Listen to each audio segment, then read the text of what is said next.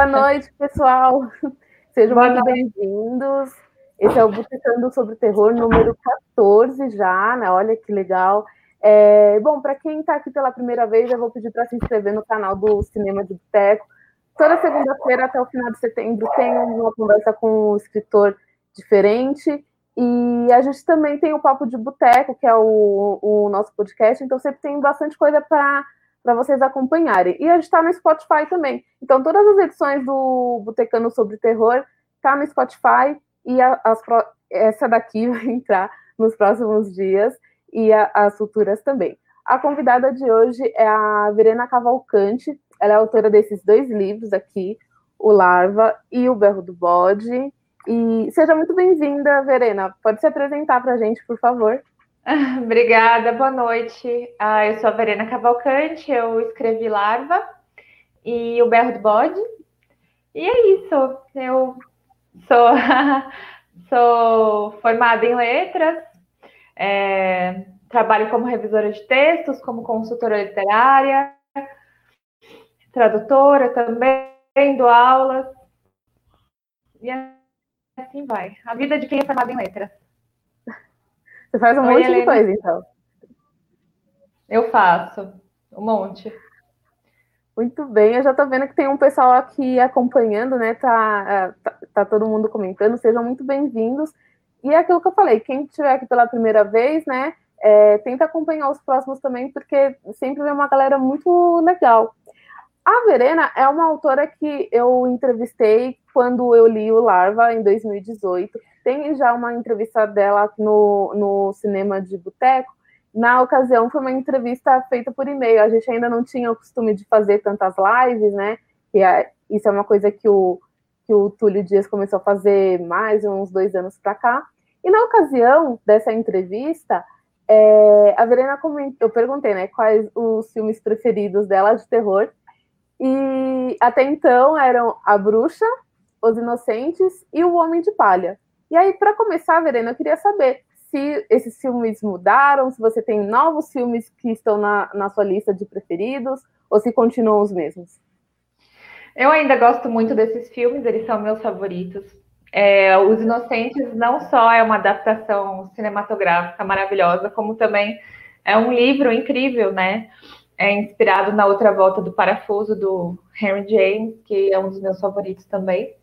Mas é, eu gosto muito, muito também de, do Jodorowsky, do Santa Sangre, especificamente do Jodorowsky. Gosto de cinema italiano, do Lúcio Fulci, do Mário Bava, mas os que entraram nos últimos tempos na minha lista de favoritos de todos os tempos são os filmes novos do, do Ari Aster, né, que é um diretor novo que está aí que a gente tá louco, né, por causa dele. Eu vi Hereditário e eu tive uma experiência cinematográfica que eu nunca tinha tido. Porque eu sou apaixonada por horror, mas eu, eu não sei se é assim com todo mundo, mas eu nunca senti medo vendo um filme de terror. Eu gosto, eu me sinto bem, eu sinto prazer de assistir tudo aquilo, mas medo nunca foi uma coisa que, que aconteceu comigo até Hereditário. Quando eu vi Hereditário, eu queria ir embora do cinema, eu não via a hora de acabar, mas ao mesmo tempo eu queria ver mais e mais e, e eu não queria ver. então foi incrível. E Midsommar também é maravilhoso. E nessa onda, nessa onda, nessa mesma linha da bruxa, né, do, do mesmo diretor, o Farol, também foi maravilhoso. Foi um dos melhores filmes do que eu vi esse ano. Então, esses estão então, são novos integrantes da minha lista, com certeza. Muito legal. É impressionante, porque eu acho que todo programa é hereditário ou Midsommar é citado. Sempre, sempre. É porque é muito diferente do, do, do padrão, né? É aquilo do pós-horror. É uma coisa mais artística, profunda, simbólica, mexe com tudo, né? Que tá lá dentro, destrói a gente, cospe, vomita. É muito muito louco. E o, o Hereditário, eu já vi quatro vezes. Quem acompanha aqui o cinema, o Botecano sobre Terror, já sabe que eu vi quatro vezes por enquanto, porque eu quero ver, ver mais. Porque cada vez que você assiste, você pega uma coisa diferente, né? E teve um, um, escritor que participou aqui com a gente, o Oscar Nistares, que ele comentou que a namorada dele é, não vê muito terror, porque ela tem medo. E ele levou a namorada para ver Hereditário. Eu falei para ele, amado, você leva uma, uma, pessoa que tem medo de filme de terror para ver Hereditário. Mas é, o Ari Aster, eu acho que ele chegou com Hereditário e arrebatou assim muita gente, é, muita gente se rendeu ao trabalho dele. E depois veio o Midsommar, que já é uma coisa que não é tão fácil de, de digerir, né? Então, não que eu não gosto, eu gosto muito de Midsommar, mas eu conheço também uma galera que não entrou na onda e que não curtiu tanto e que não fez a cabeça. Ok. É porque, é o Midsommar, né, ele, ele não é aquele terror escancarado para assustar, né? Ele, ao meu ver, os dois filmes são sobre luto, só que um tem um viés mais positivo do que o outro, né? O que, o que vira loucura e caos e, e é só sofrimento, ele causa mais impacto nas pessoas, meu, meu ponto de vista, né? Mas, gente, obrigada por todas as mensagens lindas. Um beijo, meus fãs. É, você comentou da outra volta do Parafuso e teve uma adaptação nova, né, da, da é, Flória Sigismondi, não sei se é essa pronúncia da diretora, que virou Os Órfãos.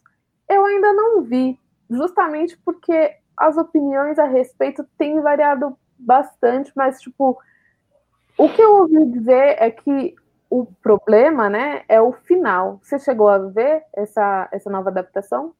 Não, eu não vi. Do, das adaptações da, da outra volta do parafuso, além dos Inocentes, eu vi uma série britânica que é antiga também, mas eu não cheguei a ver essa nova. Mas eu confesso que eu fiquei com o pé meio atrás, assim, né? Parece um blockbuster bem jumpscare e não sei, fiquei meio com pré-julgamentos do filme. É, e na verdade o, que me deixou curiosa para ver também é porque a, a diretora, a Flória Sigismondi, ela fez muitos videoclipes. Então, uhum. eu, eu a conheci primeiro pelo, pelo trabalho dela no, com videoclipes. Ela fez o Blue York do The White Stripes e vários outros que eu acho muito legais. E ela dirigiu também o, aquele filme, nossa, a memória vai, vai falhar agora. Mas é o filme que mostra a Johan Jett. Quem interpreta a Johan Jett é, é a, a garota que faz o Crepúsculo, a Kristen Stewart. E tem também a Dakota Fanning. The Runaways. The Runaways. Nossa, o nome da, da banda eu não estava lembrando. Então eu fiquei curiosa para ver por isso também, né? Mas os comentários foram tão negativas que aí eu fiquei meio assim. Eu vou acabar vendo, mas o pé atrás continua, continua lá. Agora que você falou, eu fiquei mais interessada, porque eu não sabia que era uma diretora, que era uma mulher na direção, e também não sabia que era ela. Então a estética do filme, deve, pelo menos, deve ser maravilhosa, né? Sim, sim, porque a estética da, da Flória é muito boa, eu gosto bastante.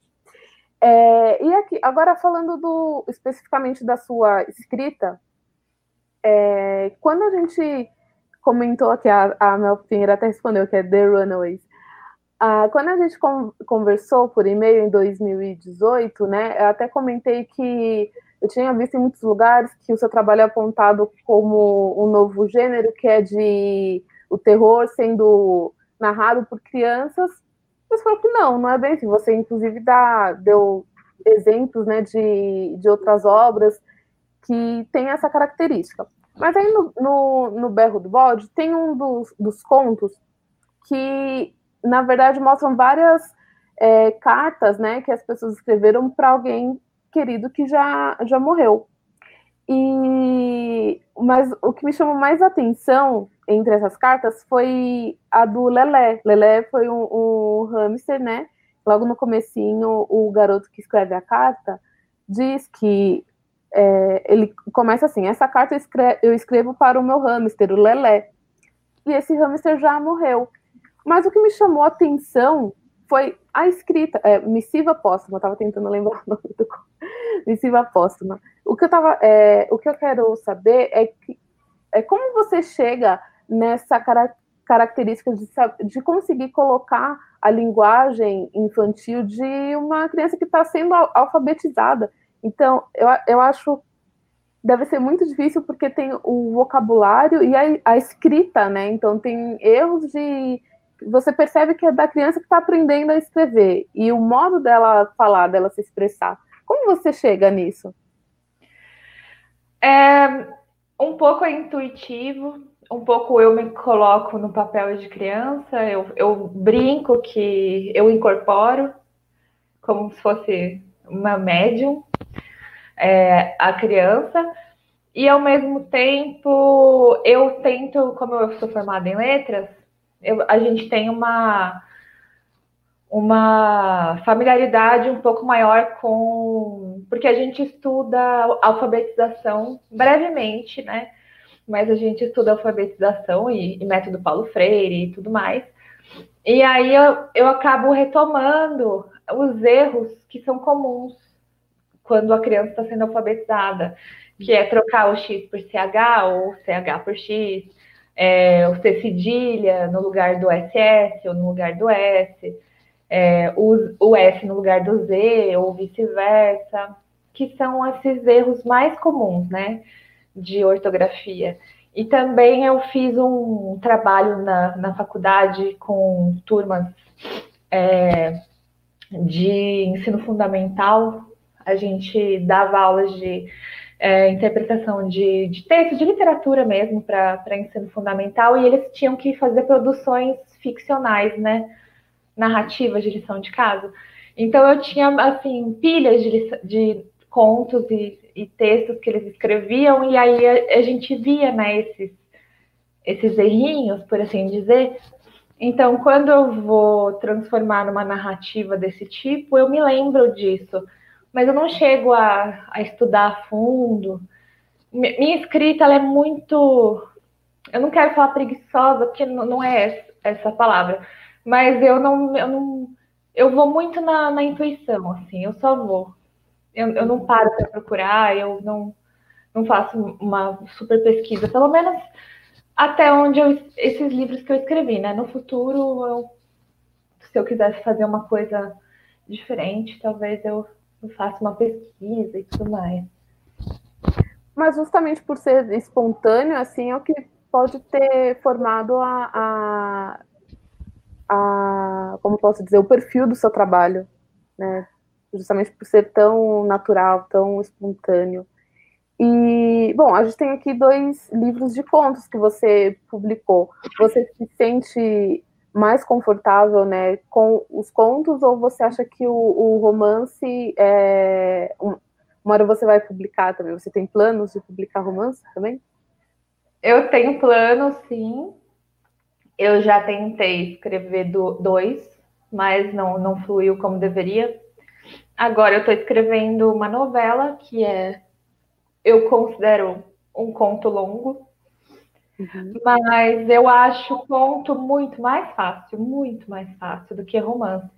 Eu acho muito interessante quando as pessoas falam que o romance, o conto é difícil de se escrever. Algum, alguns autores, eles, inclusive não lembro quem, mas um autor célebre, Cânone, falou que o conto era muito mais difícil que o romance.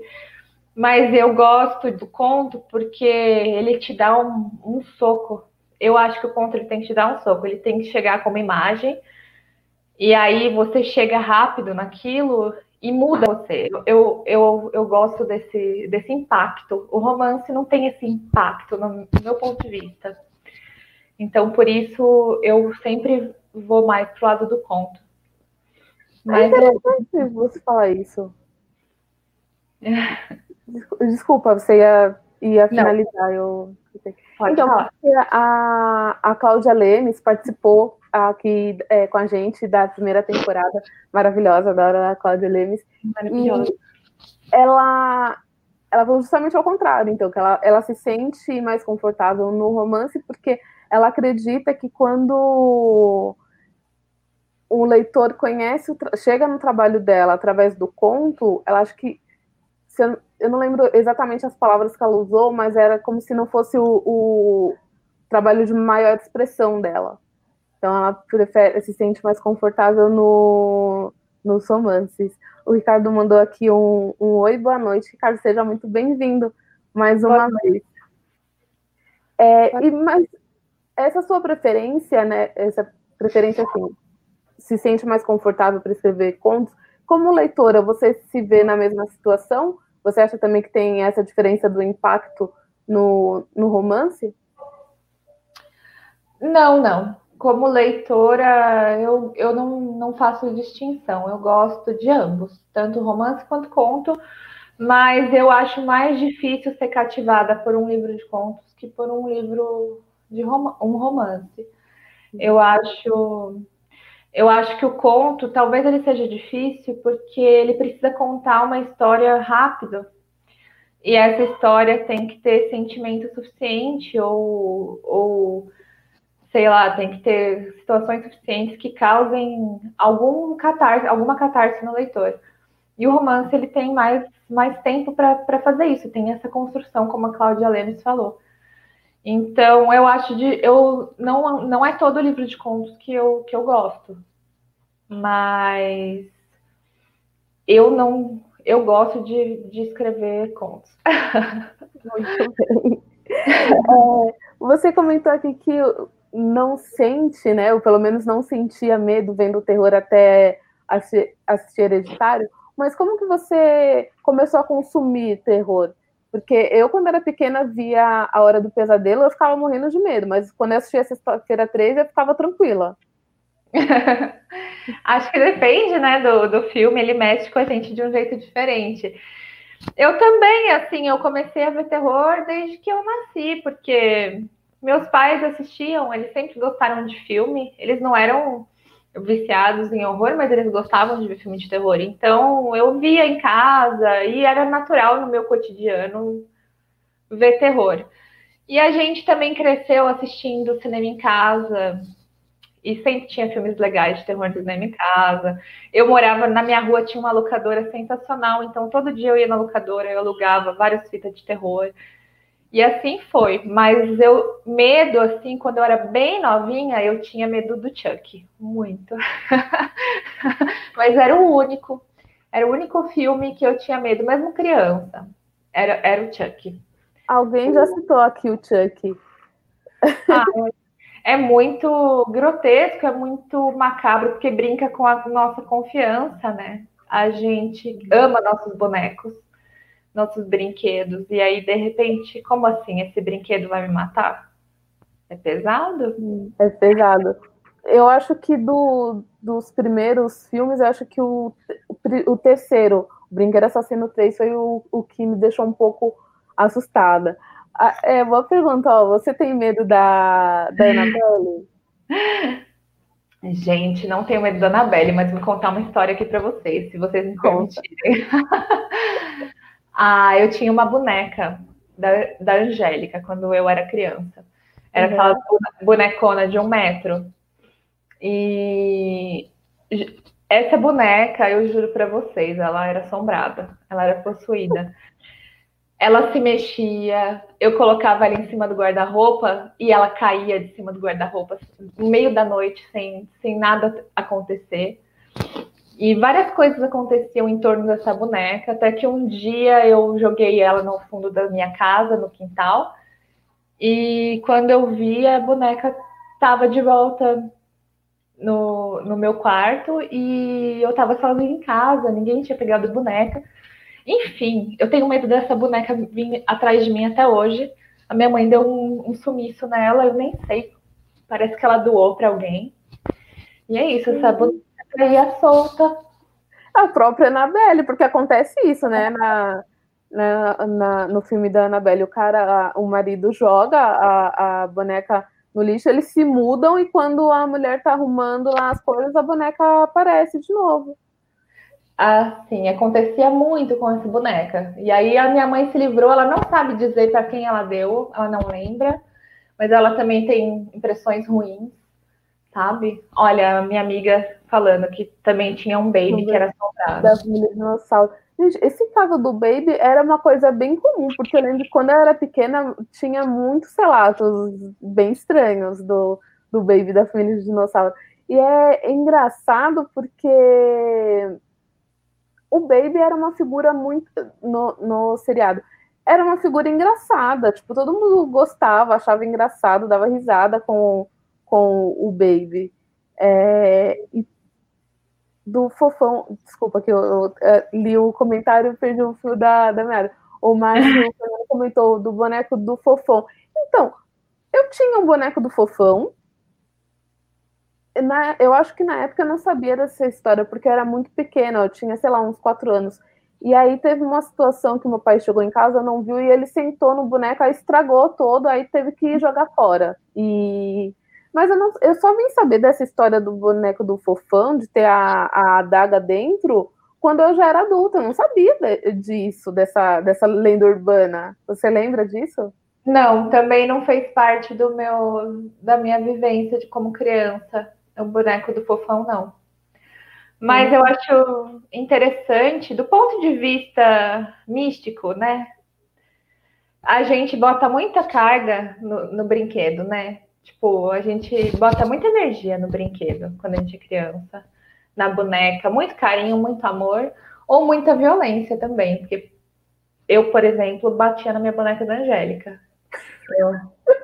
Até fogo eu botava na boneca, então eu acho que toda uma carga, né? Que talvez por isso a, o brinquedo até ganhe vida, né? De certa forma, não sei.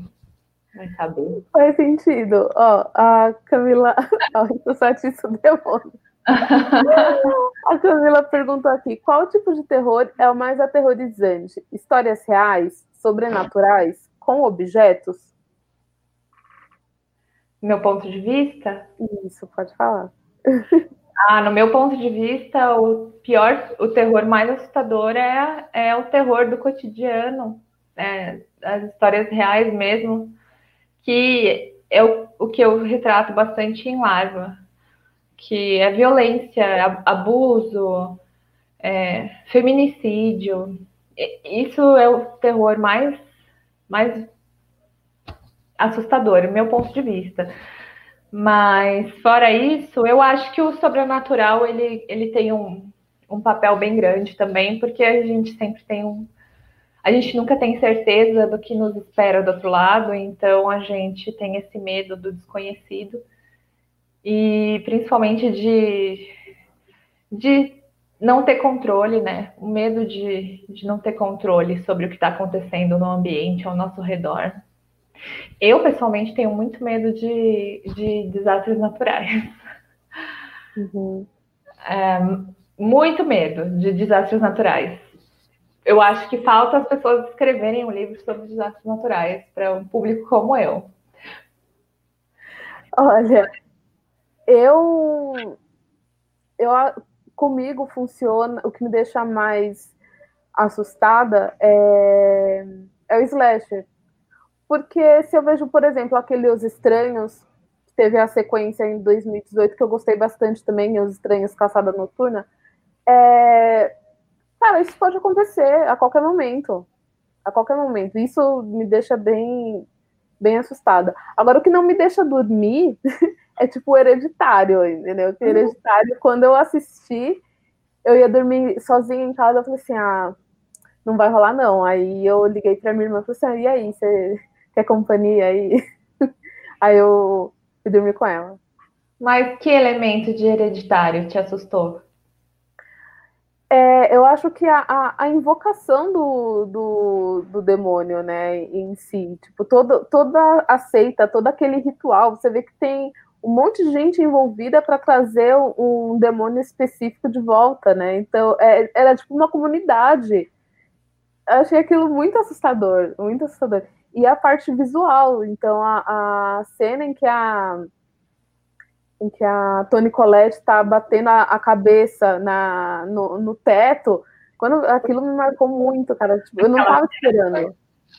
É que ela é pesada, né? Ela muito fica na pesada. cabeça. Sim, e depois com a tesoura. Com a tesoura no, no, no pescoço. Pesada também. Isso são coisas que a gente não estava esperando. É, olha o que o Márcio perguntou. Boa noite. Você consegue sentir medo lendo? Engraçado, eu não consigo. E em filmes, o que não é mostrado é, é muito melhor, não? Olha, fala você primeiro, Verena. Ah, então, sentir medo. Como eu disse, eu só senti medo até hoje vendo Hereditário. Mas tem livros que impressionam pela imagem que eles colocam dentro de você, né? Que Sim. você mesmo, que você mesmo visualiza. Então, e às vezes fica, né? É, tem um livro, um dos livros que eu li que mais me marcou nesse aspecto foi O Cemitério do Stephen King, que é o Cemitério Maldito. E a, a, a questão da. Pode dar spoiler? pode? Pode. Sei lá quantos anos tem o cemitério. Então, né, já é de 89, né? Não sei, 88, sei lá. Mas a imagem da criança de dois anos sendo atropelada por um caminhão e depois do pai desenterrando aquela criança e abraçando o corpo dela no caixão e depois essa criança voltando e, e não é descrito muito bem como ele volta, mas você visualiza tudo, né? E aquela imagem eu lembro que ficou comigo muito tempo, é, mesclada, né? Uma tristeza com com medo, um certo medo, porque se acontecesse comigo, eu ia fazer a mesma coisa. A gente julga o Louis muito, mas se você tivesse a possibilidade de ressuscitar alguém que você ama, você ia fazer. Por pior que a pessoa fosse voltar, você ia. Então é muito pesado. eu acho que esse foi o mais próximo de medo que eu senti lendo um livro. Mas eu também acho que aquilo que não é mostrado escancaradamente dá margem para você criar a imagem na sua cabeça. Então é muito melhor e muito mais assustador. Inclusive nos filmes, quando não chegar a mostrar mesmo e você acaba criando. A Bruxa de Blair é um exemplo disso, né? A Bruxa de Blair é um clássico cult do cinema de horror e a bruxa não aparece em momento nenhum. Isso o tubarão é... também, que demora para aparecer, né, no filme do Spielberg. Sim, cria todo um suspense em volta, né? E quando ele aparece é. É, é, é engraçado você mencionar. é engraçado você mencionar o cemitério do Stephen King, porque assim, eu leio Stephen King há muito tempo, mas eu nunca li o cemitério, e não por não que eu não tenha interesse, a questão é a seguinte: quando eu comecei a ler Stephen King, eu dei prioridade para as histórias que eu não conhecia. Então, eu já tinha visto o filme. Aí uhum. ficou para trás, acabei não lendo. Mas é, muita gente que participou aqui do Tecando sobre Terror mencionou o, o Cemitério. Sempre tem alguém que comenta que é um dos livros de terror mais assustadores. E a Cláudia Lemes mencionou esse, esse livro e agora que saiu a, a antologia Dark, ela participa, né? E o conto que, que ela inspirou, que ela se inspirou para fazer outro foi justamente é, o conto que ela escreveu foi inspirado justamente no cemitério. E eu gostei muito, ela escreveu uma coisa também assustadora, respeitando a história original. Ficou sensacional, gostei muito. É, mas o livro, quem me deixou como. É, me, me deixou com medo. Foi Horror em MTV. Eu li que eu tinha uns 16 anos e menciona a, a garota tem um, um amigo imaginário, né, o Jorge, que uhum. e aí tem uma parte que o casal apaga a luz para ir dormir e eles veem um porco gigante do lado uhum. de fora. E só depois Exatamente, só depois que a, a menina desenha o Jorge, ela desenha um porco e no livro tem os desenhos da criança. Então, quando eu li, eu fiquei muito impressionada. E recentemente eu li o Ultra Carmen do César Bravo, que, meu Deus do céu, eu tive pesadelo no período que eu tava lendo. Sério? Carmen, sim, sim. Ai, eu, eu muito, muito visceral, assim. O César Bravo consegue, é, é bem para assustar. E eu até comentei no Twitter, eu falei assim, gente, como que alguém que escreve isso consegue dormir depois. Ele até me respondeu assim: quem disse que eu durmo? Com certeza não, com certeza é uma pessoa atormentada. Mas eu tô devendo ler essa, antologia, tô louca para ler, porque eu, eu sou super apaixonada pelo Stephen King. Também eu, eu li quase tudo, eu só não li a Torre Negra. É, esse é meu esse é meu calcanhar de Aquiles. A Torre Negra eu não li. E a trilogia do Bill Hodges, os mais novos, eu não li também. Mas os mais antigos eu li quase todos.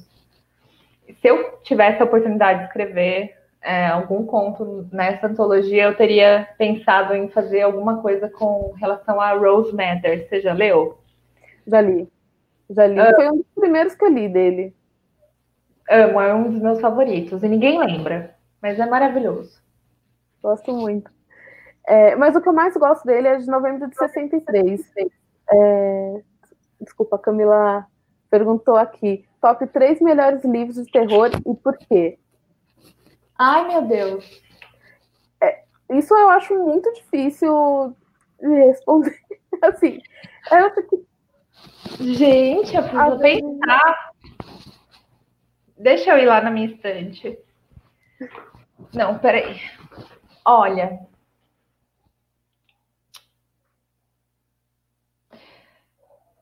Ai, que difícil. A gente ah. pode deixar para responder essa um pouco mais para o final. A gente pode voltar a essa pergunta, tá bom? Ai, é, acho que foi a Cláudia que perguntou. Cláudia ou Camila? Camila. É, Camila. É, Camila, quando a gente estiver se aproximando do fim, eu dou um toque, aí você menciona de novo, tá bom? A pergunta, para gente não, para você não ficar sem resposta. O, o Nicolas perguntou aqui, ó. É, Verena, qual filme ou livro que não é necessariamente classificado como horror, mas que você considera tão perturbador quanto? Obrigada pela pergunta, Nicolas. Maravilhosa pergunta. Falando assim, eu, eu consegui pensar em, em dois livros e dois filmes. É, um dos livros chama O Vestido Amarelo. Ele é da Dinorá Del Valle. É uma autora brasileira. E o livro está fora de catálogo, ele foi lançado na década de 80, é um livro de contos que eu li depois que eu escrevi Larva, depois que eu lancei Larva, e ele é muito ele é muito similar na temática e, e nos contos. E tem um conto que me que mexeu demais comigo quando eu li. Eu fiquei enjoada. Fiquei com vontade de vomitar. Esse mesmo. A Dani, muito eficiente, aqui já colocou o link para o estante virtual, para quem estiver procurando o vestido amarelo, para quem ficou curioso, é. a chance. São contos que retratam crianças a maior parte das vezes, crianças em situação de pobreza e de violência. A escrita dela é bem rebuscada, então às vezes pode, é, pode ser um pouquinho mais, mais difícil caminhar, mas vale a pena, porque é muito bom. O Menina Caminho, do Raduan Nassar, também é um, é um livro de contos do Raduan Nassar, que é o mesmo autor de Lavoura Arcaica. Menina Caminho também mexeu demais comigo. Eu também fiquei muito perturbada e eu não consigo esquecer algumas imagens que ele me colocou. E o último foi um que eu li recentemente, eu li esse ano, e o Nicolas também leu, a gente conversou sobre, que é O Pássaro Pintado, do Jerzy Kosinski. Não sei se essa é a pronúncia, que é um autor polonês e, e retrata um menino de seis anos tentando sobreviver à Segunda Guerra Mundial sozinho. E horrível, horrível. Não recomendo para ninguém. É o pior livro que eu já li da minha vida. Eu não gosto nem de lembrar. Mas é maravilhoso. É, tudo que envolve criança tende a ser mais, mais marcante, mais perturbador, né? Para mim, muito. Eu não é... sei se é geral, mas me mexe muito comigo. Muito. E mesmo antes de eu ser mãe. Uhum. Era uma coisa que me mexia. Agora, filme, também eu sou monotemática. Filme também Vai e Veja. Não sei se você já se você conhece. É um filme russo. Eu conheço, mas eu não vi. Todo mundo fala desse filme, né? Horrível, maravilhoso e horrível. Vai e Veja. e Para Sempre Lilia, que é um filme romeno, eu acho. Também horrível, horrível. Também é, é tudo com criancinha tomando no cu. É péssimo. O Para Sempre Lilia, eu acho até que tem no YouTube, né? Tem. De, disponível. É, tem um filme que não é de horror, mas que eu fiquei bem perturbada quando eu assisti. É um dos anos 90, que é o, o Anjo Malvado, com o Macaulay Culkin. Ah, sim, muito bom, muito bom. E o Elijah é, Wood. E, exatamente, Elijah Wood. Eu. Gente, eu gostava do Macaulay Culkin vendo Esqueceram de Mim, sabe? Acertando as contas com o papai. Aí ele vem e, e faz a, aquilo e eu fiquei muito perturbada. E assim, era uma, uma criança má. Simplesmente uma, uma criança má. Né? E é difícil abordar esse tipo de coisa, porque cada tudo que mexe com criança sempre, claro, tem que defender e, e, existe muita coisa envolvida, mas quando você vê ali o mal manifestado numa criança, a gente fica perdida, a gente não sabe para onde direcionar, né? E a, a Mel até comentou aqui, ó, para sempre Lilia, eu fiquei em posição fetal. É, ele é sueco, ah, ah, ele não é sueco. ele é sueco. É, eu e minha irmã éramos obcecadas por filmes de crianças psicopatas uma época. Nossa, que coisa bacana, né? De se compartilhar com, com a irmã que passa tempo mais saudável. É bom que elas treinam uma com a outra, né? Elas fazem um treinamento ali. Tem vários filmes legais de crianças psicopatas, né? Tem A Tara Maldita, que o livro é o Menina Max, saiu pela Dark Side recentemente. É, eu conheço esse livro, mas o filme eu não, não lembro de ter ouvido falar a respeito. É, chama A Tara, a Tara Maldita. é The Bad Seed, em inglês. E tem aquele quando os Adams saíram de férias também, né? Muito e... bom o livro. Gente, pelo falar, esse livro é tão perturbador que eu fiquei com receio de, de ler, porque ele é muito pesado. Eu acho até que ele está fora de catálogo. No... Na estante virtual deve ter. É, sim, na, na estante virtual eu acredito que, que tenha sim. É, mas esse é um dos mais pesados que, que eu tenho relato, assim, ó. E a Mel Pinheiro comentou de novo, a ira de um anjo era o pior melhor, porque era história real, que era de uma garota, né, que assassinou alguns colegas de, de escola. Se eu não me engano, não é isso. É que ela é adotada e, e aí ela, ela tem aquele super desabafo, né? Sobre que ela fala que queria ma maltratar o irmão e queria enfiar agulha no irmão e tudo mais. Tem um vídeo que fica circulando, né, do documentário na internet. Meu Deus. Tem, tem um livro bem interessante que é sobre outro caso, não é o dessa menina, é o caso de uma menina inglesa que chama Mary Bell. E se chama Por que as crianças matam? E aí é um, um, uma narração de uma psicóloga, é um texto de uma psicóloga falando sobre essa menina, o caso dessa menina, e usando outros casos de violência que crianças cometem contra outras crianças como reflexo do ambiente em que elas vivem. Que papo mais leve para uma segunda-feira à noite, né, gente? Aqui a, a, a, Helena comentou, gente, objetos cortantes. Você leu ou assistiu a minissérie, Verena? Li, assisti a minissérie, li tudo da Gillian Flynn. Ela é Também ótima. Também li tudo dela. e tudo, gostei muito da minissérie, acho, achei que ficou muito bem adaptada, sabe? Acho que o, o trabalho em conjunto ficou muito bom, porque a direção é muito boa, o roteiro ficou bom, e, e o trabalho dos, ator, dos atores, do elenco todo, foi assim, primoroso. Gostei muito.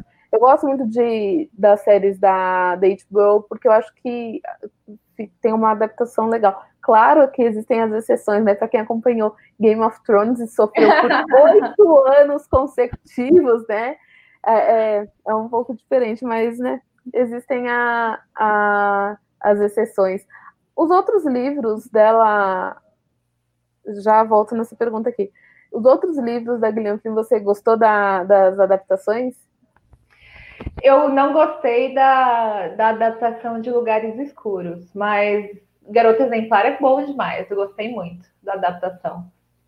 É, Garota Exemplar eu gosto muito, eu gosto muito do trabalho do David Fincher. Inclusive, esse foi um livro que eu vi o filme. Quando eu vi o filme, eu estava na metade do livro e eu terminei de ler o, o, o livro porque eu estava muito interessada. E eu gosto dos dois. Gosto do livro e do filme. Agora, Lugares Escuros, eu também eu, eu não assisti a adaptação. Eu fiquei muito com o pé atrás, porque eu acho que Lugares Escuros, dentro do trabalho dela, é o mais difícil para você digerir. Acho que é o mais difícil para você gostar também. Eu gosto do livro, mas eu achei boa parte dele, o, ele anda meio devagar, mas eu, eu gosto muito do final. Era uma coisa que foi um, uma coisa que me deixou bastante surpresa. E aí eu acabei não, não vendo o filme, eu preferi manter essa boa imagem que eu tenho da, da história. Eu até gosto do livro, mas eu acho que é o mais fraco dela. Eu uhum. acho que ela quis expor muita coisa, muita trama e subtrama. E aí ficou, na minha cabeça, pelo menos, ficou um balaio de gato. Que eu acho difícil lembrar direito o que, que é isso, o que, que é aquilo. E aí eu acho menos interessante. Mas é bom. Sim, sim. Bom, aqui o, a pergunta do Márcio. Acho que filmes de espíritos maus e, e o escuro total dá muito mais adrenalina que qualquer outro, como vampiros, lobisomens e até serial killer. Concordam? Eu fico com mais medo. Vampiro não me dá. Eu gosto de filmes de vampiro, mas eu não sinto medo vendo filmes de vampiro ou lendo livros de vampiro. Agora, de espírito mal e tal, eu fico. Me assusta um pouco, né? Assim, de ficar com medo sem conseguir dormir, não. Mas me, me assusta um, um pouco. Agora, vampiro, eu acho que o único. A única história que me deixou assustada, história de vampiro, que que marcou um pouco mais foi o Salem, do próprio Stephen King, que eu gosto muito desse livro. A história, o livro é maravilhoso, ele é assustador mesmo. Eu também sinto isso. Mas de vampiro tem um filme que eu tenho medo, hein? Admito, lembrei. Que é o 30 Dias de Noite. Aqueles vampiros são horríveis, meu Deus do céu. Horríveis. Então, eu gosto Parece... de 30 Dias de Noite. Nossa, eu tenho um medinho daqueles. A, o visual, a estética deles de pássaro, de ave de rapina é muito dark. Não dá medo. Eu confesso que eu adoro lobisomem, amo. É, dos monstros lendários, lobisomem é o meu favorito de longe. Ah, é? Amo lobisomem. E se você for ver na minha, no meu livro, tem muito dessa minha predileção por lobisomem. no, eu... no berro do bode ficar mais evidente. Eu adoro lobisomens. Eu vi tudo que existe para ser visto de lobisomem e, e acho ótimo. Queria ser um, inclusive. Eu gosto, mas eu confesso que eu gosto mais de, de vampiro. Você é da turma que joga ou jogava RPG quando adolescente? Não, nunca joguei. Não. É, Porque não... sempre tem essa questão no RPG, se prefere vampiro ou, lobisomem. Eu jogava RPG e sempre preferi vampiro, vampiro a máscara. Idade das Trevas eu joguei também, mas uh, vampiro a máscara é o que, que eu joguei mais. É, é tinha outra pergunta que eu achei. Ah, não, que o Márcio comentou que achou ruim, né? O, pra cont achei muito ruim histórias para contar no, no escuro. Muito fraco. Não entendi. O filme? Ah, do, ah, Lugares Escuros. Ah, tá, tá. Ah, mas tem um filme que chama Histórias para Contar no Escuro, que é baseado num livro bem famoso nos Estados Unidos, que são contos para crianças de horror. Esse eu acho que aí, passou no ano passado. Guilherme Del, Guilherme Del Toro? Nesse mesmo. Eu vi. Eu li esse livro, mas é que assim, as histórias são tão curtas que não, não me fizeram a cabeça. Tipo, tudo bem, eu, eu entendo o conceito de, de contos, mas é que são histórias bem curtas mesmo, coisa de página ou meia página, que aí para mim não, não fez tanto sentido. O, o filme eu achei um bom, um bom passatempo, assim, nada marcante, mas é bom para você ver quando estiver sem fazer nada e tal. Você, é. você leu, assistiu? Eu li os livros, mas é, é infantil, né? Os livros são infantis, então é voltado para criança. Não, é mais fraco mesmo, porque não tem esse apelo, né, para assustar realmente. É para dar ai, um medinho. mas eu gostei do filme, achei divertido.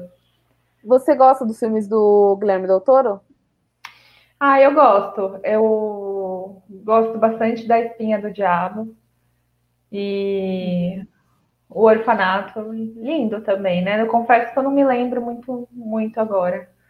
O Orfanato, o Labirinto do Fauno, tem um outro dele, mas eu não, não gostei muito, que foi um remake que ele fez. A, a Mel deve saber. É do dos bichinhos do escuro.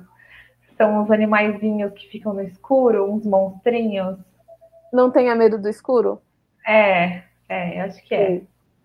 É um remake, né, que ele fez. Esse eu não gostei muito, mas Labirinto do Fauno maravilhoso. Ah, mas o meu favorito é Espinha do Diabo, com certeza. É, eu, eu ainda gosto mais do Labirinto do Fauno do que da Espinha do, do Diabo, mas eu não acho, eu não, é, não tenha medo do escuro, eu não acho tão bom. Mas ainda tem um outro dele, que agora eu não me lembro o nome, que eu acho mais fraco, que é com a menina que faz Alice do Tim Burton.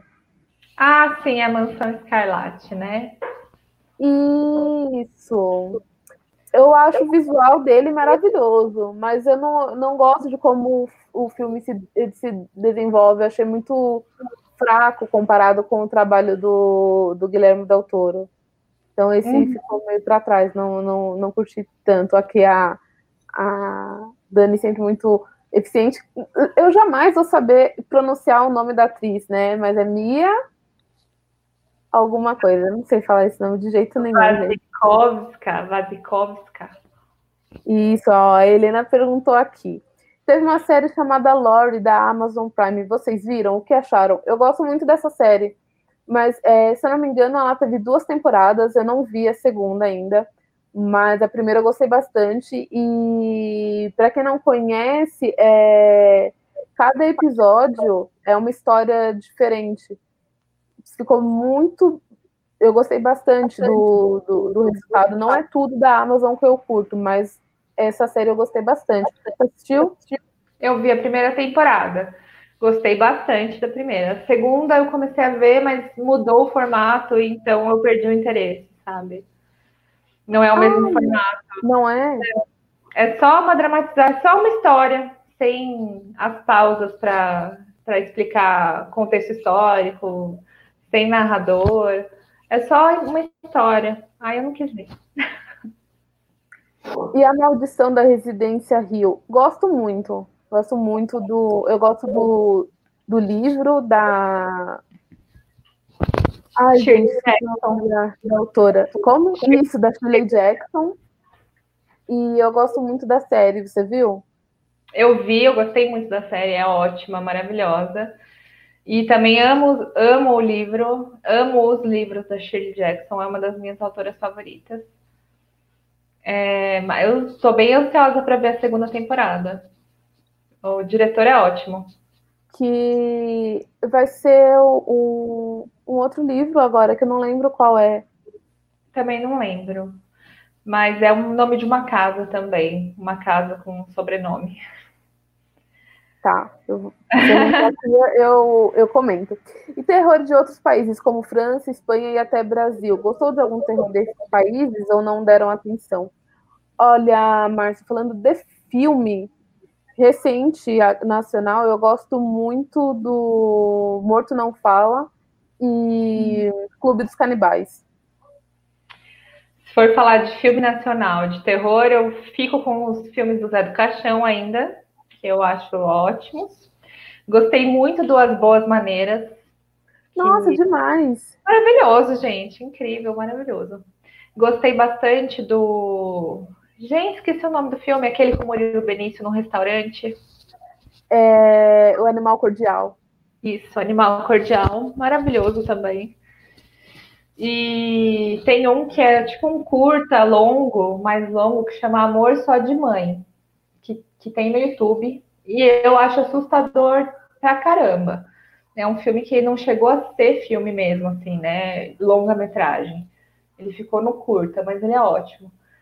Agora, cinema de outros países, eu, eu tenho uma. Eu divido por categoria, assim, sabe? Eu sou meio sistemática. Eu tento ver filme de todos os países, mas quando é gore, eu foco na França. Quando é sobrenatural, eu foco na Espanha, na Inglaterra. Gore para mim é Itália e França. Sobrenatural é Inglaterra e Espanha. E monstro é Coreia do Sul, Japão. então, eu, eu gosto. Zumbi, eu acho que zumbis americanos são ótimos, são os melhores. Eu divido por categorias, assim. É, li, e literatura, ah, a gente lê. Tem um livro francês de terror que, que, eu, que eu lembrei agora, que é aquele que até virou um filme agora, que é o A Noite Devorou o Mundo, que é um livro de zumbi. Muito bom. Eu gostei muito quando eu li. É, os franceses, eu tô meio por fora da, da literatura francesa de horror. Mas falando da Espanha, eu me lembrei da Argentina, na verdade, não da Espanha, que tem duas autoras que escrevem horror que são minhas favoritas da vida, né? Que é a Mariana Henriques e a Samantha Schweblin. E a Mariana tem publicado no Brasil um livro de contos maravilhoso que chama é, gente, As Coisas que Perdemos no Fogo. E a Samantha Schweblin tem um livro de contos chamado Pássaros na Boca e um romance chamado Distância de Resgate, publicados aqui no Brasil, que também são maravilhosos, assim, favoritos da vida. E elas têm outros livros também, mas que, que ainda não foram traduzidos, né? Mas são todos incríveis, incríveis. É... Eu não. Eu eu vejo muito filme europeu, mas eu acho que quando eu vou procurar alguma coisa da Europa, eu acabo não focando no, no terror e acabo vendo muita coisa americanizada, né, do, do, do gênero. E sul-coreana também. Você assistiu Kingdom? A série Kingdom? Ainda não, não vi. Mas não. parece legal. Você gostou? Eu adorei, adorei. Para quem não conhece, de, de, zumb, de zumbis na Coreia do Sul feudal. Então, é, é, demais. Gosto, gosto muito da, da série. É, e tem um alemão que eu acho que, que é mais um terror psicológico, então a, já entra até no que a Ellen com, é, comentou aqui, que ela pediu dicas de terror psicológico, que é o Boa Noite Mamãe, que é alemão.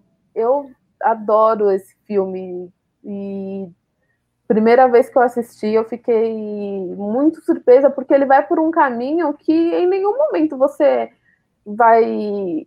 vai ele não, não te dá a sugestão de que ele vai por aquele caminho, mas a surpresa é boa. Né? Nem toda surpresa agrada, mas essa eu gostei bastante. Eu gostei também. Vi. E o novo desse diretor também é show de bola. Que é eu, deixa eu ver o nome em português que eu não lembro. É The Lodge o nome. Ele saiu esse ano, se eu não me engano, um terror psicológico incrível, do mesmo diretor do Boa Noite, Mamãe. É que esse ano a gente já saiu com o título de. Rapaz. Então, perdemos mesmo. Ah, não, não tem em português o, o chalé. Saiu como ah, o chalé, ou é. Eu vi que ele está disponível para aluguel em algumas plataformas online. Eu acho que no Now ele está disponível. O Chalé, eu não, não tinha me ligado que é do mesmo diretor de Boa Noite, Mamãe. É... Maravilhoso. Bom, Ellen, acho que é, essa já é, já é uma dica. Você quer adicionar outra, Verena? Terror psicológico? Olha, eu acho a própria, a própria história da, da casa da Casa Rio psicológico, mas a adaptação de 1950, 40, que é Desafio do Além, o nome do filme. Desafio do Além. Eu não sei se eu vi, não me lembro. Muito bom. É... Deixa eu pensar o que mais de terror psicológico. Santa Sangre, do Jodorowsky, que é um dos meus filmes favoritos também. Maravilhoso. Você. A, gente já vai, vai te responder isso. Deixa eu só perguntar uma coisa aqui, Verena, que é porque é de um diretor que muita gente que consome terror hoje gosta, e ele ainda divide opiniões na, é, olhando de fora, que é o Jordan Peele. Você gosta do, do Corra, do Nós e do Além da Imaginação? Eu gostei muito do, do Corra, gostei muito do Além da Imaginação, mas o Nós não funcionou para mim. Eu gosto demais do Jordan Peele, mas eu gosto bastante dele na comédia, que ele tem aquele sketch com um outro cara, que eu esqueci o nome, mas é muito engraçado. O Nós, eu achei que eu queria mais. Eu entendi a proposta dele, eu achei interessante, mas eu queria mais da sensação que eu senti naquele começo, quando a menina entra na sala de espelhos e vê ela mesma de costas. E aquela sensação que a gente tem de horror, assim, de uma coisa tão simples, eu queria ter aquilo, eu queria que aquilo tivesse acontecido mais. Eu senti falta depois sabe? Tem um momento ainda depois, mais para frente, que é quando a, a, outra família chega e aí eles não conseguem ver, eles só veem a silhueta. Uhum. E aí depois disso parece que esse foi o último momento de horror do filme. E o resto se perdeu, assim, nesse sentido para mim. Entendi. Eu, para mim já foi ao contrário. Eu gosto muito do Nós, gosto demais.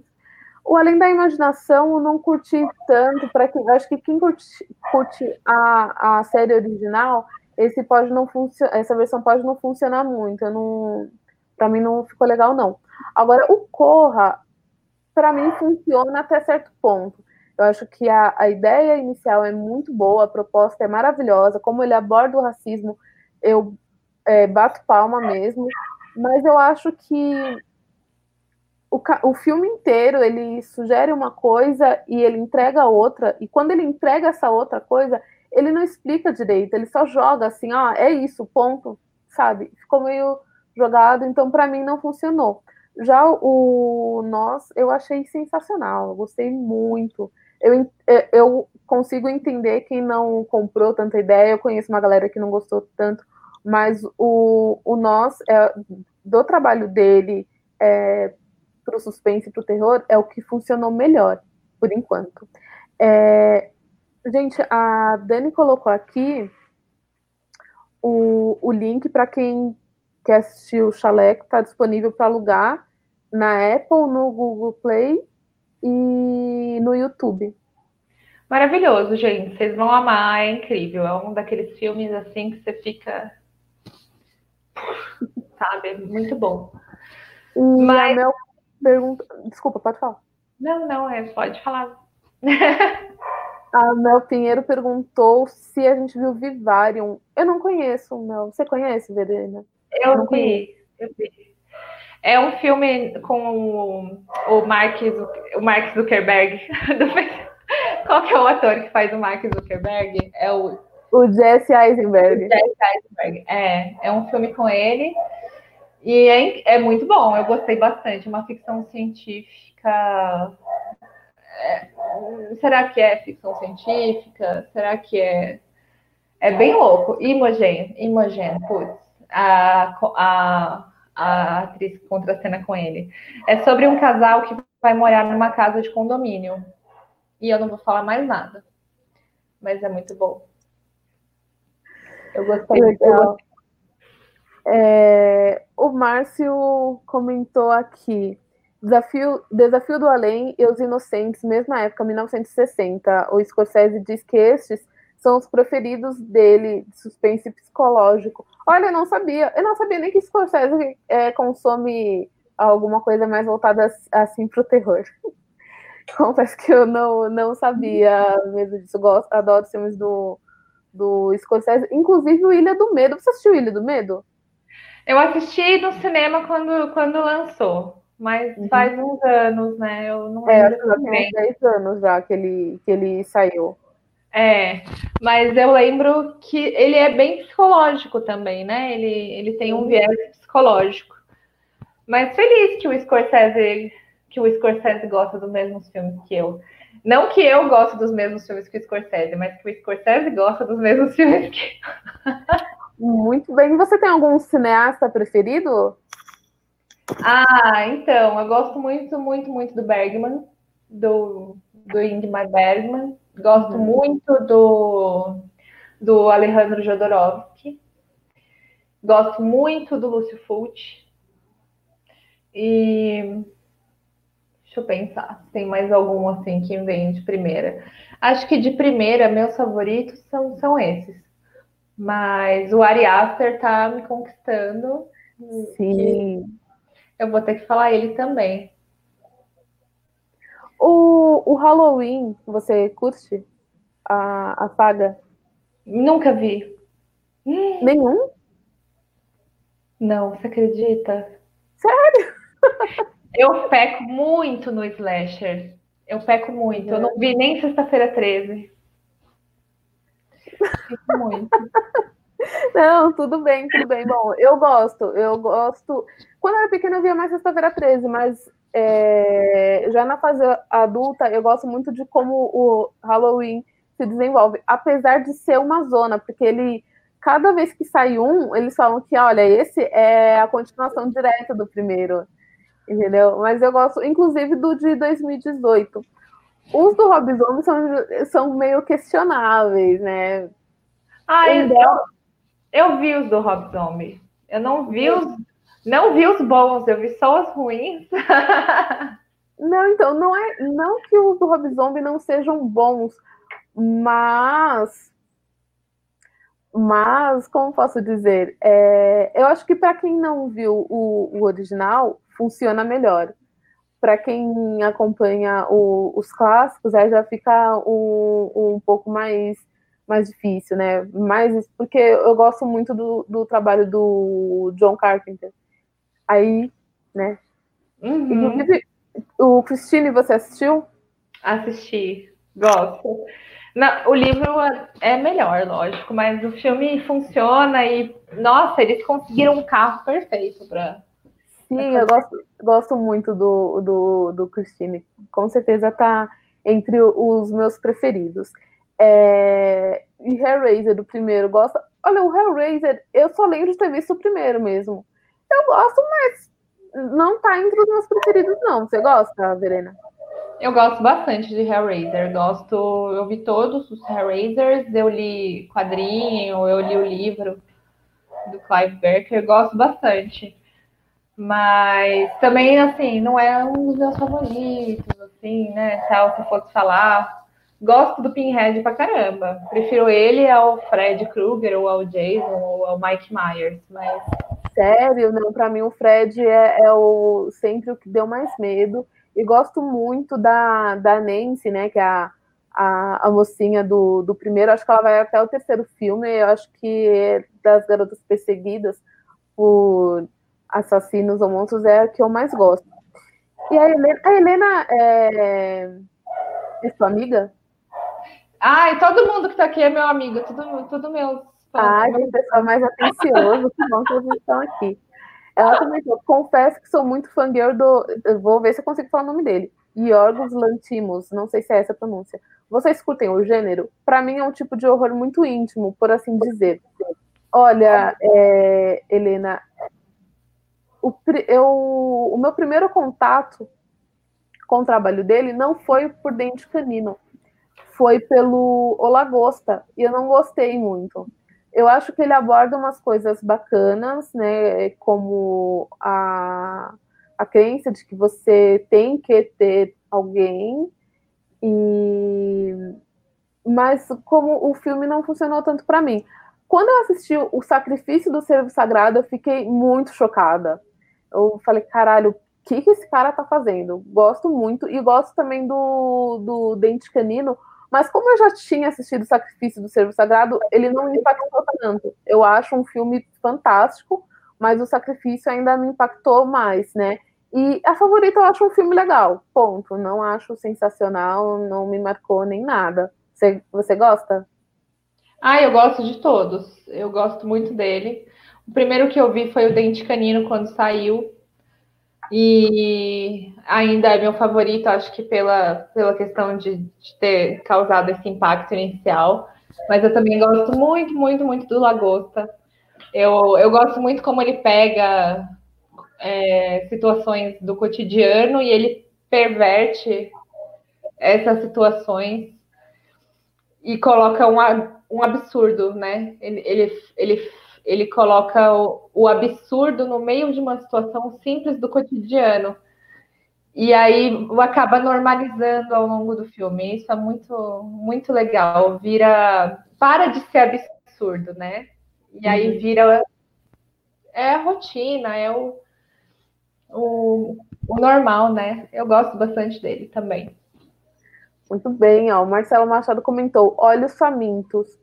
Ó, o, o Olhos Famintos eu assisti na época que saiu. Devo ter assistido depois, mais alguma vez, mas eu lembro que eu gostei, mas não tá entre os meus favoritos, não. Eu não tive coragem de ver o terceiro. Gente, tem muita coisa. É que assim, como é, a gente aqui do cinema de, de boteco, todo mundo vê muito filme, alguns mais, outros menos, mas no geral a gente vê bastante filme. E às vezes saem uns que, tipo, é, são tão criticados que eu falo, cara, eu não vou ver esse porque eu preciso ver outro, eu tô mais curioso para ver outro, né? Exceto o Túlio Dias, porque o Túlio Dias gosta muito de ver filmes ruins. Então, todos os que são mal comentados, eu acho que ele acaba assistindo. Aí o terceiro foi tão detonado que eu acabei não vendo, né? Mas eu gosto dos dois primeiros. Você, você curte também?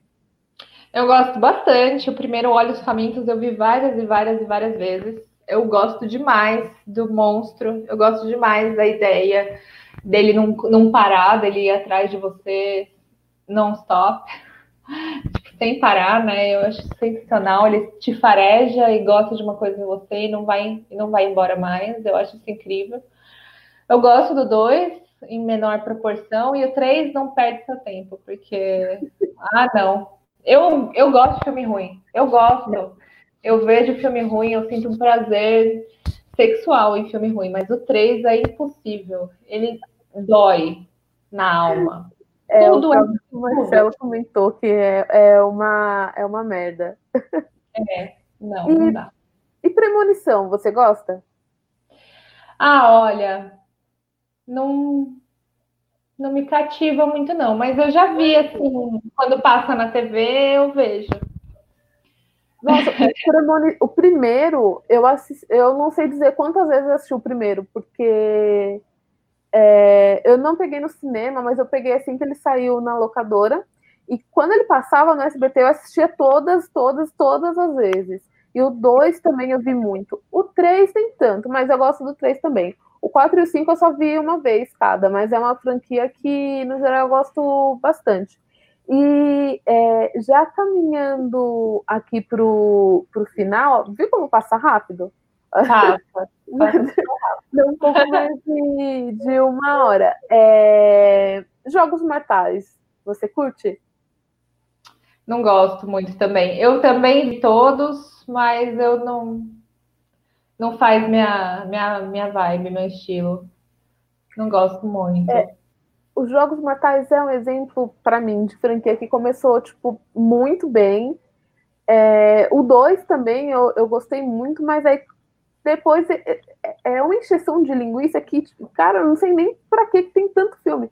E eu fui, eu nem sei dizer qual foi o, o último que, que eu vi. Foi o, o penúltimo que foi lançado até o penúltimo eu fui ao cinema ver. Aí quando saiu o último eu não vi e já, já vai ter outro. E assim não tem mais para onde ir, cara, não tem. Então. É... Olha, eu vi todos. Eu vi todos no cinema, não gostando. Eu fui e vi todos.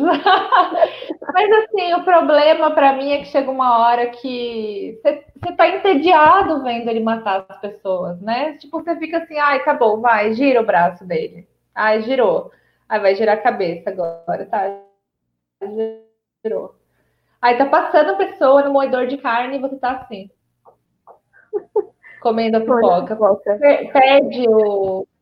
Né? Não tem. Não tem emoção nenhuma, né? Virou uma coisa mecânica que, Até... que perdeu. Quando se estende demais, assim, a, acaba perdendo essa, essa essência. Aquele. A, a franquia sobrenatural. Eu gostava bastante do primeiro, do segundo. O terceiro vai. Agora, quando teve o sobrenatural, a chave secreta, eu achei muito ruim. Eu achei pior do que a freira. Eu não vi. Esse daí foi o único que eu não vi, esse último. Então, é, é, é, bem, é bem ruim. Agora, o Pedro perguntou aqui, a Dark Song, vocês viram? Eu não lembro que filme é, é esse. Você não conhece? vi, Pedro. Não, não conheço. Esse eu não vi. Que filme que é, gente? Dani? Não, não conheço. E o, o Márcio perguntou aqui, ó. Última pergunta: O Exorcista é o melhor de todos os tempos para vocês? Abraços. Olha, eu acho um filme sensacional, mas para mim não é o melhor. Por exemplo, Poltergeist funciona melhor para mim. Eu acho ele mais assustador do que o Exorcista. Mas ainda assim, o Exorcista eu acho uma obra memorável. E eu entendo o fato dela ser tão importante para quem gosta de terror. Mas para mim não, não é o melhor. O Exorcista não é meu favorito, mas eu considero que o Exorcista é o melhor porque ele é o melhor é, no sentido filme. Ele é um, um dos únicos filmes que o roteiro é perfeito, a sonoplastia é perfeita, a direção é perfeita, as atuações são perfeitas, a fotografia é perfeita. Ele foi o único filme que concorreu ao Oscar de melhor filme da categoria terror, porque ele se enquadrava em todos os aspectos técnicos necessários para ser um puta filme. E ele é. Eu acho que se você não é um aficionado em terror, você consegue assistir O Exorcista e ficar deslumbrado pela, pela magnitude do, do negócio, porque ele é uma obra de arte perfeita. E eu, eu acho maravilhoso. Não é meu favorito, mas eu acho que ele foi um dos filmes mais bem produzidos, enfim, da história. A Camila perguntou dos três livros favoritos. Eu até abri minha página aqui para ver se eu tenho um norte. Você consegue lembrar, Grace? Oi, desculpa, você consigo o quê? Pensar em três livros, os três melhores livros de terror. Eu tô com a pergunta na cabeça ainda, até abrir o meu Scooby aqui para ver se Olha, eu tenho norte. Eu consigo pensar no, nos três preferidos. Bom, é, com certeza o Vilarejo do Rafael Montes, que eu gosto demais. Uhum. É, agora, mais, mais dois. Ah, o, o Salem do Stephen King. Certo. Bom também. E mais um. Caramba. Já, já falo mais um. Só comentar aqui que a, a Dani, a Dani colocou aqui que a Dark Song é de 2016, hum. não tem título em português. É, eu não conheço, não lembro quem foi que perguntou, mas é realmente não, esse filme eu não conheço, né? A Maldição de Manor é a segunda temporada, depois de A Maldição da Residência Rio. Deve estrear no fim deste ano, só para lembrar. Ah, muito obrigada, é. Dani. É muito eficiente, né? E o Marcelo perguntou: meu, meu amigo disse que a freira é ruim. Na opinião de vocês, é, por que é ruim? A freira, para mim, não é nem que eu acho ruim, é que eu acho ele fraco quando a gente compara o, os outros filmes do universo de onde ele veio. Então, eu gosto muito do, do Invocação do Mal, gosto dos filmes da Annabelle, e aí a freira eu achei, tipo, tá, é só isso. mas eh, dentro desse universo, eu nem acho o pior. O que nem eu falei, a, o sobrenatural, a última chave, para mim é muito ruim, muito fraco mesmo. A Freira só não chega onde os outros filmes desse, desse universo chegaram. Para mim, você, você, o que você acha, Verena? Eu não vi a Freira. Uhum. Eu gosto bastante dos filmes do James Wan gosto demais de Invocação do Mal, mas o Annabelle e a Freira eu não, não tive interesse de ver, não. Só que. Ah, não sei, né? Eu acho que a personagem, a figura dela é interessante, né? É uma coisa bem. É um, tem uma presença né, bem forte de repente, só por ela existir, se botar essa freira parada numa tela de fundo preto durante duas horas, eu fico assistindo com o cu na mão. É, ó, a freira assusta bem em Invocação do Mal. E, exatamente, no Invocação do Mal, ela assusta bastante, mas o, o filme solo não, não curti tanto. E só uma coisa, eu lembrei do terceiro livro para fechar a, a minha trilogia, que para muita gente nem entra no terror, entra mais na ficção científica, mas eu para mim tá dentro do terror também, que é o Frankenstein da Mary Shelley. Então eu fechei a minha trilogia, o Vilarejo, né, o Salem e Frankenstein. Nossa, lindo. Frankenstein maravilhoso. Nossa, lindo. Eu até abri o meu Scooby para ver se eu tinha um norte, mas não me trouxe muita, muito norte. Então eu vou eu vou escolher um do Stephen King que eu amo, né? É, eu vou escolher Dolores Claiborne, que em português saiu como Eclipse Total que é um dos meus favoritos, e, e ele é maravilhoso. Eu acho que todo ser humano tinha que ler esse livro, que eu não vou falar sobre o que é, mas para não dar spoilers.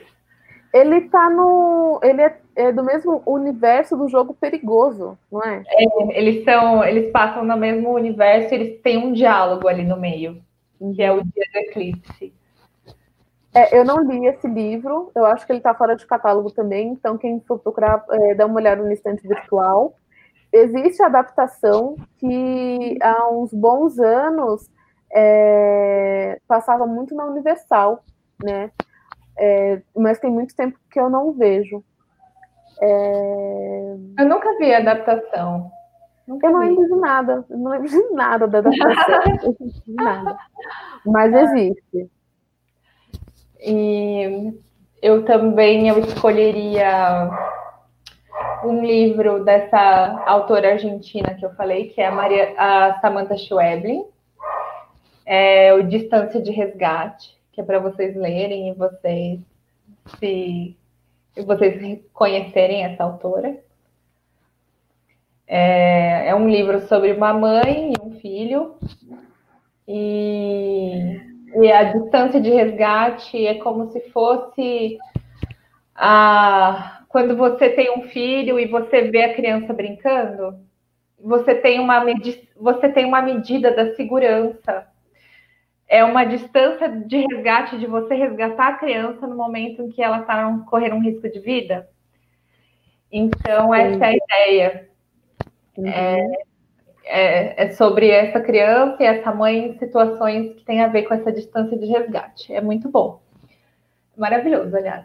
Aí um outro livro, poxa vida, tá muito difícil porque tem tantas opções. Eu queria falar de um brasileiro.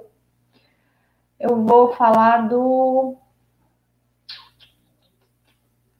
Hum.